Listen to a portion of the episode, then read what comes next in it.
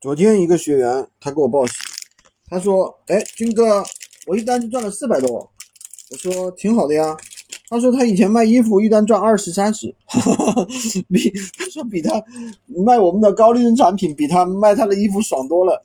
卖衣服可能一个礼拜才赚四百多五百多，卖我们的高利润产品那，所以说这个东西吧，就是闲鱼上面你要学会去选品，知道吧？而不是说。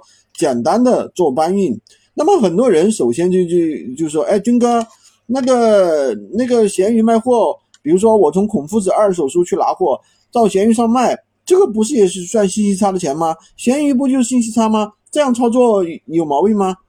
没毛病啊，当然没毛病啊。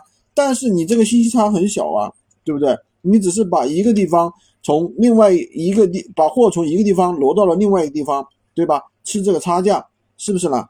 那如果说你会卖高利润货源，对吧？掌握了更高的方法，那你才能赚到大钱啊！一单赚个三五百，那也咱不说多了，一个月赚个一个 W，对吧？或者赚个几几 K，我觉得完全没有问题，对不对？